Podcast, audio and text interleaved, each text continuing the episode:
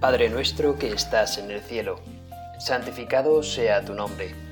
Venga a nosotros tu reino. Hágase tu voluntad en la tierra como en el cielo.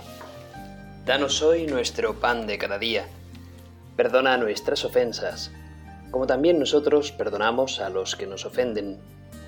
No nos dejes caer en la tentación y líbranos del mal.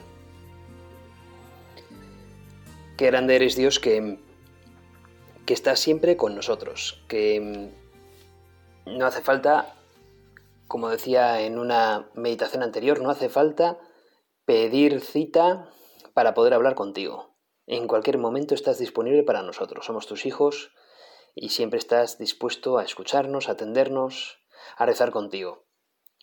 Estoy con el libro del compendio del Catecismo de la Iglesia Católica y he abierto eh, una página en el número del Catecismo del compendio, el número 55, con la siguiente pregunta. ¿En qué consiste la providencia divina?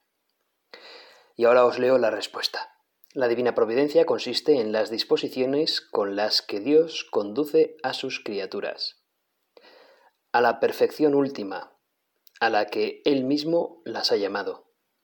Dios es el autor soberano de su designio, pero para realizarlo se sirve también de la cooperación de sus criaturas, otorgando al mismo tiempo a éstas dignidad, dignidad de obrar por sí mismas, de ser causa unas de las otras. En este, el compendio, mm, como su nombre indica, pues es, es, una especie de compendio, es una especie como de resumen de lo que es el catecismo de la Iglesia. Por lo tanto, cuando leo esto, también mm, abro el propio catecismo y me encuentro pues con algo un poco más detallado acerca de la providencia. Y en esa explicación un poquito mayor acerca de la, de la providencia, em, viene a decirnos el catecismo que Dios ha creado al ser humano, pero por así decirlo lo ha creado en vía. Lo ha creado em, cerrado, perfecto, eh, ya como criatura de Dios, amado por Dios, pero todavía por un camino que el propio ser humano en su propia libertad debe de recorrer, es decir, está en vía, está en camino el ser humano. Y en ese estar en camino, el ser humano pues se equivocó, cuando hablamos de Adán y Eva, el ser humano pues erró su trayectoria y su camino cuando mm, rivalizó con el Señor, rivalizó, rivalizó con Dios, cuando desconfió de Dios.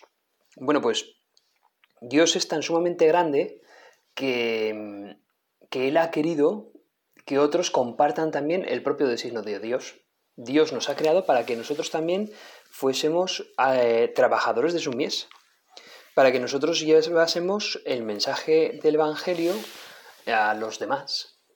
Es decir, Dios se sirve de nosotros para hacer su tarea. Eh, como trabajadores, nos dignifica, de hecho, el Señor cuando, cuando nos hace, eh, cuando nos dice que también seamos nosotros los que, los que trabajemos con Él, básicamente. Es como que el Señor ha querido compartir ese trabajo con nosotros, esa misión con nosotros. Y al compartirla con nosotros nos dignifica enormemente. Tu Dios nos has dignificado, nos has querido que, que nosotros podamos trabajar para ti, junto contigo, junto con tu espíritu, codo con codo. Como compañeros de trabajo, como amigos, como mm, compañeros de vida, como personas que nos vamos haciendo en ese caminar junto contigo, compartimos contigo todo. Pues gracias Señor por, por tu designio, gracias porque, porque quieres eh, que seamos compañeros tuyos. De hecho, el mejor trabajo del mundo es ese, el de poder eh, llevarte a los demás, el poder compartir eh, con los demás tu evangelio, el poder hacer, poder servirte tú de nosotros para que tú te presentes a los demás, para que tú, Cristo, en tu persona te hagas presente en la vida del resto. Pues algo fascinante, algo verdaderamente sacerdotal, pero todos los bautizados, pues por, desde el momento en que somos bautizados, pues ya eh, estamos siendo de algún modo sacerdotes, ¿no? Porque te llevamos a ti al resto. Bueno, pues eso es, la providencia sirve de nosotros, es el designio de Dios y muchas veces se sirve de nosotros y otras veces también, pues oye, nos, nos echa una mano a través de otras personas o incluso a veces de una manera quizás más directa. Por eso, en la siguiente pregunta del compendio viene a decirnos, ¿cómo colabora el hombre con la providencia divina? Dios otorga y pide al hombre, respetando su libertad, que colabore con la providencia mediante sus acciones, sus oraciones, pero también con sus sufrimientos, suscitando en el hombre el querer y el obrar según sus misericordiosos designios. Interesante, ¿no? Nosotros colaboramos con Dios a través de nuestra libertad, con nuestras acciones y oraciones, pero también tú, Señor, nos estás diciendo algo muy profundo, también a través de nuestros sufrimientos. Y aquí ya entonces empieza a entrar un tema importante que siempre nos ha estado a toda la humanidad mm, pues cuestionando, ¿no? Que es el tema de ese misterio del mal, el mal en el mundo, el mal que a veces cuestiona nuestra propia fe, nos hace hacer, mm, hacernos decenas de preguntas. ¿Por qué el mal? ¿Por qué la omnipotencia de Dios no puede contra el mal? ¿La bondad de Dios? Siempre, ¿verdad? ese tipo de preguntas. ¿Por qué entra el mal aquí? Porque tú, Señor, deseas que nosotros trabajemos para ti con nuestras acciones, oraciones y sufrimientos. Y sufre aquel que está padeciendo un mal. Eso es evidente, ¿no? Pues eso, Señor, con nuestros sufrimientos, a partir de ese mal, nosotros también podemos trabajar, podemos em, compartir tu trabajo de llevar tu reino a los demás. Tu designio, Señor, es siempre amar al resto. Y la verdad es que nunca ha habido un acto de amor máximo que tu sufrimiento en la cruz, en el Calvario, por amor a nosotros, para que nosotros podamos disfrutar del reino de Dios, de tu reino, del cielo.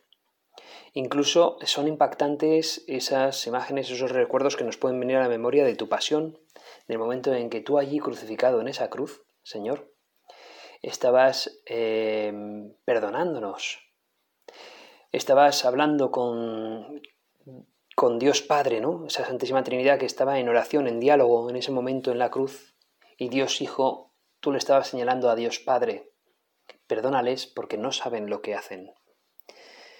Impresionante, perdónales porque no saben lo que hacen. En una imagen, una escena también de la pasión de Cristo, de la película de Mel Gibson, en, eh, esa, en esa escena hay un momento en el que el ladrón bueno se dirige al, al sumo sacerdote del Sanedrín y le dice, ¿no te das cuenta? El sacerdote ni siquiera se fija o mira al, al, buen ladrón que le está hablando. Eh, pero sí que, sí que le escucha, ¿no? Se ve en la imagen como que está de perfil, no, mira, no, le mira al, ladrón, pero como que se para un segundo en su caminar, ¿no? Ya de vuelta, después de haber despreciado a, a Jesucristo. Y, y, le dice, ¿no te das cuenta? Se para un segundo y dice, que está rezando por nosotros y entonces de repente como que se para más, ¿no? Y se queda como pensativo, ¿no? La, la, cara del, del, sumo sacerdote como diciendo, mm, ¿puede ser cierto que, que, esté rezando por mí en estos momentos que yo le estoy aquí, eh, pues eso, ¿no? Mm, despreciando, le estoy diciendo que si fuera verdaderamente el Mesías bajaría ahora de la cruz, estoy tentándolo también, ¿no? Por así decirlo. ¿Puede ser cierto que esté rezando por mí este? Pues así es, tu Dios estaba rezando por cada uno de nosotros. Perdónales porque no saben lo que hacen. Con tu oración estabas, estabas realizando la providencia divina, que es la salvación de, de todos los hombres.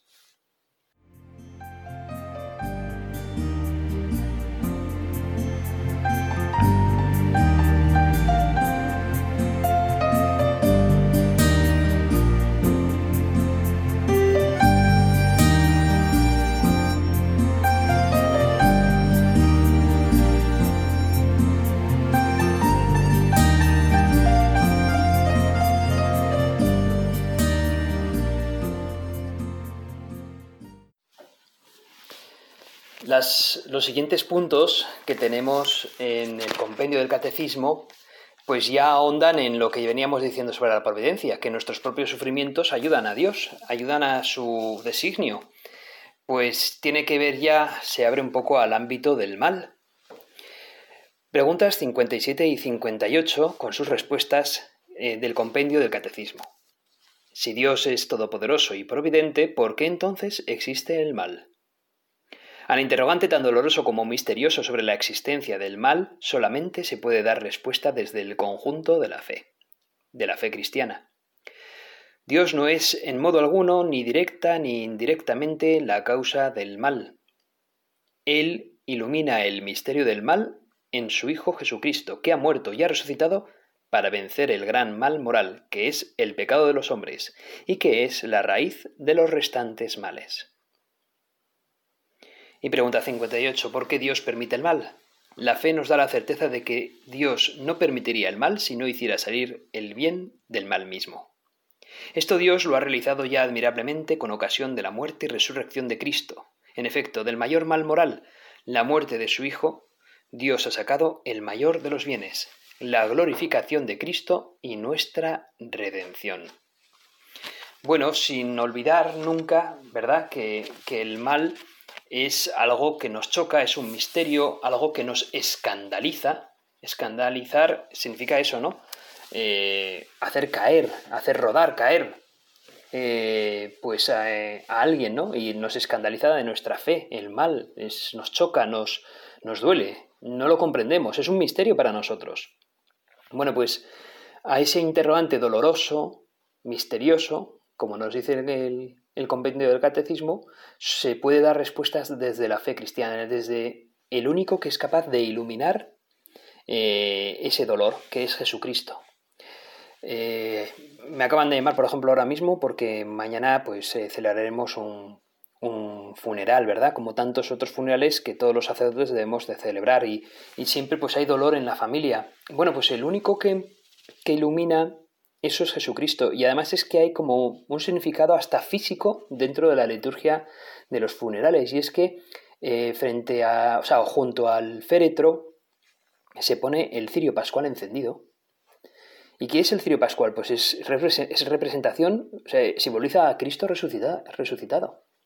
Entonces, eh, justo se pone a Cristo resucitado, ese cirio pascual enorme, ese velón grande, que ilumina bastante, se pone al lado del féretro. ¿Por qué? Porque el que ilumina tras la muerte, tras el mal, es Jesús de Nazaret. Fijaos, ¿eh? hasta, hasta la liturgia mm, es muy elocuente, es muy elocuente es verdad que el mal es un misterio y es verdad que es escandalizante, pero, pero queda iluminado por Cristo. Por lo tanto, ante el misterio del mal, ante el interrogante del mal, tenemos que encontrar la respuesta y la clara evidencia, la clara evidencia de Jesucristo, resucitado. Él, él es el que, el que da respuesta a todo ello. Y bueno, hay personas que la verdad es que, que choca mucho, ¿verdad? Porque porque dicen el, pecado, el pecado no existe. Y dices, ¿cómo que el pecado no existe? Entonces, si el pecado no existiera, ¿para qué? O sea, ¿cómo das tu razón de la existencia de la policía, de los juzgados, de los abogados, si el pecado no existe? ¿No te das cuenta de eso? ¿Por qué existe un ejército? Pues porque hay que defenderse de algo, de algo que es amenazante. ¿Por qué? Porque existe el pecado. Ya está. Si es que no queda otra. Eh, existen los abogados porque hay que defenderse en una causa porque si no existiese el pecado, pues no harían falta los abogados, ni la policía. Todos estaríamos de acuerdo en todo. Claro que existe el pecado, ¿no? Em, y el mal. Pero lo que nos viene a decir el catecismo, eso, que frente al mal, a la injusticia, pues el mayor de los males es eh, el alejarnos de Dios, el, hacer eh, de nuestra vida algo alejado de Dios. Eso es el verdadero mal, el pecado. El pecado es el verdadero mal. Eso es lo que hay que, tratar de, extinguir. Hay que tratar de luchar siempre contra el pecado. Bueno, pues andaba yo hurgando por internet sobre, sobre cosas que, que había aquí y bueno, hay una pregunta muy interesante. Dice, ¿dónde estaba Dios el 11M? ¿no? ¿Recordáis el 11M? Creo que fue del año 2004, cuando un atentado yihadista Mm, quebró la vida de 200 personas en la estación de Atocha de Madrid y fue algo pues muy duro para la moral, eh, para la moral de los españoles. Y, bueno, y esa pregunta se la hacía mucha gente ese día, ¿eh? El 11M del 2000, el 11 de marzo de 2004 se hacía mucha gente la pregunta de ¿dónde está Dios aquí? ¿Dónde está Dios aquí? Y en varias manifestaciones que se hicieron, también algunas pues con bastante sesgo político, pues porque justo eran las, las vísperas también de las elecciones en España y bueno, y estaba todo el asunto pues como muy, muy, muy sensible también políticamente. Sin embargo, en algunas manifestaciones la sensibilidad en vez de por derroteros políticos se fueron incluso por derroteros espirituales, hasta el punto de que en una manifestación hubo quien dijo, ¿dónde está Dios aquí, no? Y en una manifestación hubo una respuesta de bastantes personas que cuando menos es de gente de fe. Porque dijeron, porque coincidía que en una de esas manifestaciones empezaba a llover. Y en esa lluvia hubo quien dijo, Dios no está lloviendo, Dios está llorando. Y, hubo varios gritos así, ¿no? Dios no está lloviendo, Dios está gritando. Eh, oye, perdón, no está lloviendo, Dios está llorando, Dios está llorando, ¿no? En la manifestación del viernes 12.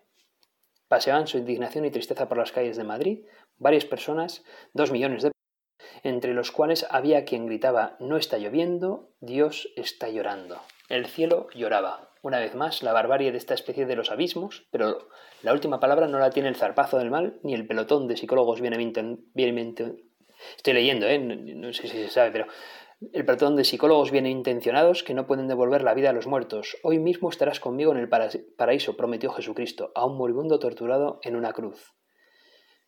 Todos hemos querido ser madrileños con las víctimas del salvaje atentado. Pienso que Dios, que Cristo en la cruz, es estos días más madrileño que ninguno, ¿no? Viene a escribir aquí en una carta al respecto, ¿no? Dios en ese momento era más madrileño que ninguno, pues porque al fin y al cabo esos madrileños estaban sufriendo viendo tal injusticia y, hubo quien con gran fe dijo, es que Dios, ¿dónde está Dios? Pues Dios está aquí con nosotros, leñe, está aquí llorando. No lloro por su, por amigo Lázaro, pues está aquí llorando con nosotros. Pero recordemos, el mayor mal, ¿cuál es? ¿Que te arrebaten la vida? Pues no. El mayor mal es que nos alejemos de ti, Dios, que eres el que nos quieres, el que nos, nos abrazas. Hermanos, tenemos que, que, que buscar ese amor de Dios, tenemos que encontrarle a Él. El mayor mal es que nos alejemos nosotros voluntariamente del amor que Dios ya nos tiene.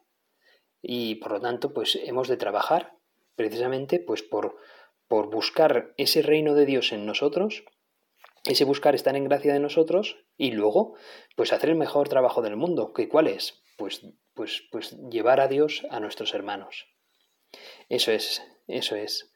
Eh, el mal es verdad que nos choca, es verdad que nos duele, pero no sé si lo habréis oído ya más de una vez, porque lo he oído yo eh, con varios sacerdotes, que, el mal muchas veces, o, sea, a veces nos suceden cosas en la vida que no entendemos muy bien por qué, eh, andamos desorientados, pero esto, pues un sacerdote lo decía muy claramente, esto es como cuando, cuando tejes una alfombra o un tapiz.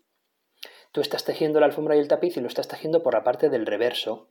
Y en el reverso todo es un lío de hilos y no parece que haya nada que tenga sentido, ni, ni, que tenga un mínimo de orden, ni de estética, y de repente le das la vuelta a la alfombra o al tapiz y queda un dibujo precioso.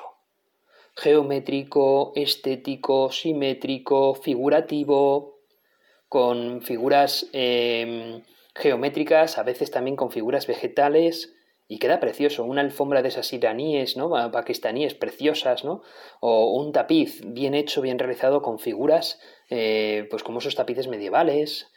Es verdad que por la parte de atrás parecía todo un desastre y sin, de, hilos y sin embargo en la parte de delante queda, ha quedado todo una figura impresionante. Bueno, pues es que Dios teje así. Dios, Dios em, Dios escribe recto con renglones torcidos, que somos nosotros. Y muchas veces eh, vemos nosotros igual una vida un poco desastrosa o, no entendemos muy bien por qué. Queremos seguir a Jesucristo y nos pasan a veces cosas malas y, y, no le encontramos el sentido a lo que nos pasa. Y sin embargo hay que confiar en Dios. ¿Por qué? Porque si le das la vuelta al tapiz, si le das la vuelta a la alfombra, ¿qué queda? Una figura preciosa, una alfombra estupenda. Confiemos pues en Dios.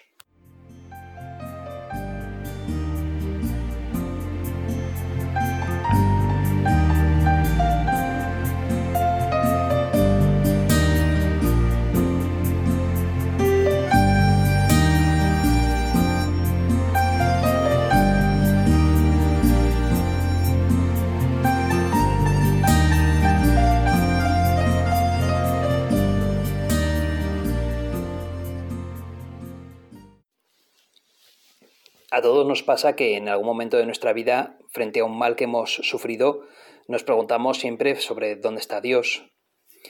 Y, bueno, pues eh, Vittorio Mesori le interpelaba al Papa Juan Pablo II, siendo pues Papa ya, con esta pregunta acerca sobre el mal y la omnipotencia de Dios, la bondad de Dios. Em, y esto es un poco lo que leo sobre el periodista Vittorio Mesori. Podría. Em, el Dios bíblico entregó a su Hijo a la muerte en la cruz. Dice aquí el Papa. ¿Podía justificarse de otro modo ante la suficiente historia humana? ¿No es una prueba de solidaridad con el hombre que sufre? El hecho de que Cristo haya permanecido clavado en la cruz hasta el final, el hecho de que sobre la cruz haya podido decir, como todos los que sufren, Dios mío, Dios mío, ¿por qué me has abandonado? ha quedado en la historia del hombre como el argumento más fuerte. Si no hubiera existido esa agonía en la cruz, concluye Juan Pablo II, la verdad de que Dios es amor estaría por demostrar. Pero lo que se, eh, la justificación de Dios está precisamente en esa cruz, en que Cristo vence a la muerte, vence al pecado, dándose por completo en nosotros en esa cruz, por nosotros en esa cruz. Ahí está la solidaridad de Dios para con el hombre. Y claro, ¿qué pasa con aquellas personas que quizás no hayan vivido la fe cristiana? Bueno, pues ya el propio Sócrates, que no pudo conocer el cristianismo, porque era anterior a él, decía lo siguiente, si la muerte acaba con todo, sería ventajoso para los malos. Con lo cual Kantiano, eh, Sócrates ya nos está diciendo que, que eso, que es de recibo tener una justicia divina posterior a la muerte, porque así nos lo pide, nos lo pide ¿no? Eh, la justicia de los seres humanos. Kant, Immanuel Kant, ese gran filósofo, pues tampoco se caracterizaba por tener un fervor religioso y sin embargo, él argumentaba que el sufrimiento humano no era incompatible con la infinita bondad y omnipotencia de Dios. Bien podía ser que eh, que Dios fuese bondadoso porque precisamente la eternidad feliz compensaba infinitamente cualquier tipo de tragedia humana. Y San Agustín nos dice que utiliza también un argumento en boca de un muerto que ha asumido que en el desconsuelo de sus, a sus seres queridos. Imaginemos que son palabras de un niño a su madre, dice San Agustín. No llores si me amas, mamá. Si conocieras el don de Dios y lo que te espera en el cielo, si pudieras oír el cántico de los ángeles y verme en medio de ellos, si por un instante pudieras contemplar como yo la belleza ante la que palidecen las bellezas. Me has amado en el país de las sombras y no te resignas a verme en el de las realidades eternas. Créeme, cuando llegue el día que Dios haya fijado para que vengas a este cielo donde yo te precedo, volverás a ver a quien siempre te ama, y encontrarás mi corazón con todas las ternuras purificadas, me encontrarás transfigurado, feliz, no esperando la muerte, sino avanzando contigo por los senderos de la luz. Por tanto, enjuga tus lágrimas y no llores si me amas. No llores si me amas, mamá. Si me has amado en este valle de lágrimas, en este mundo de sombras, ¿cómo no vas a esperar amarme precisamente en el cielo en el que ya te estoy precediendo? pues eso es lo que San Agustín nos significa, nos habla sobre la eternidad, sobre el bien que vence al mal. Los sufrimientos que tenemos en esta vida, pues son, recordad, ese tapiz, esa alfombra que Dios está tejiendo y que nosotros vemos emborronada. ¿Por qué? Porque es el reverso. Porque hay que darle la vuelta. Porque hay que, hay que encontrarse con, con, con el plan de Dios, con el designio de Dios, con la providencia de Dios que supera todo mal, todo sufrimiento, que realmente está abordando una obra de arte en un trazado de líneas y de, hilos que quizás nosotros vemos emborronado. Pero tenemos que pedirle a Dios ver las cosas como Él las ve. Señor mío, ayúdame a ver las cosas como tú las ves. Por último, quería eh, poneros una canción que a mí me gusta eh, bastante, porque, sobre todo por la historia que hay detrás de ella. Eric Clapton es un autor eh, que escribió esta canción en honor a su hijo, Connor, porque su hijo Connor, con cuatro años, se cayó de, un edificio y murió. Eh, estaba la ventana abierta, era un edificio alto en medio de Nueva York y, el niño Connor pues murió. Y Eric Clapton, que era ya músico reconocido para entonces, pues escribió eh, una canción que voy a haceros sonar ahora mismo y que enseguida os traduciré.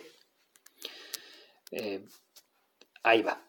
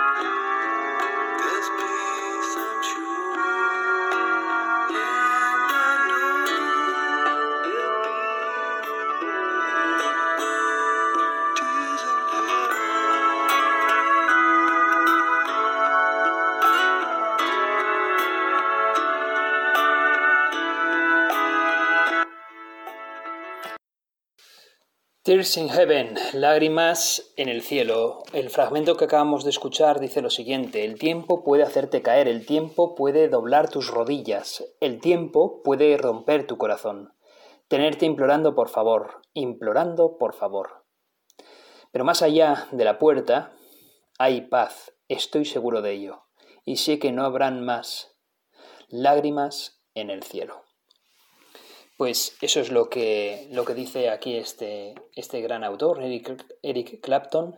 Y, bueno, voy a poner su música fondo mientras ya podemos concluir esta... Vaya, me iba a poner la música de fondo, pero siempre suceden anuncios. Así que siempre pasa esto en directo. bueno, pues iba a poner efectivamente su música de fondo para, para concluir este, esta meditación. Y ahora que acaba de pasar el anuncio, pues ya por fin os lo voy a poner, poder poner. Pues Eric Clapton supo, supo, supo ver a, Dios después de todo esto.